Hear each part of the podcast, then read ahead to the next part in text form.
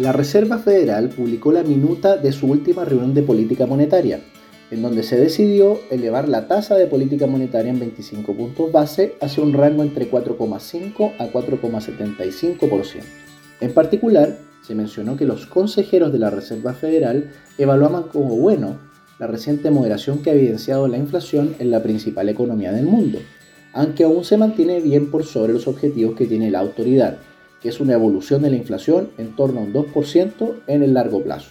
De este modo, se reforzó la necesidad de continuar con el proceso de alzas en la tasa de política monetaria hacia adelante en Estados Unidos.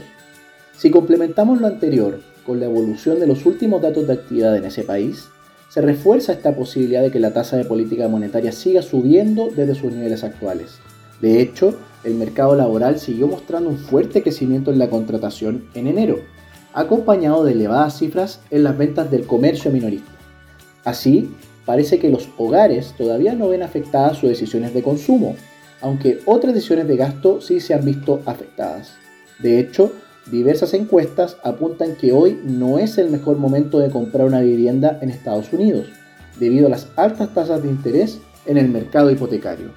Con todo, se observa que en el escenario que enfrenta la Reserva Federal es bastante complejo, en donde estimamos que, en el caso más probable, la economía daría cuenta de una moderación hacia adelante por condiciones financieras más restrictivas.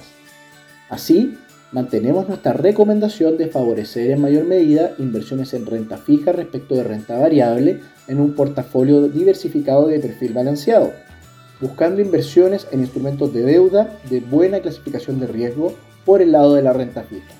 Recuerda que puedes mantenerte informado junto a Visa Inversiones. Si quieres saber más de nuestras recomendaciones, te invito a revisar nuestro sitio web visainversiones.cl o contacta directamente a tu ejecutivo.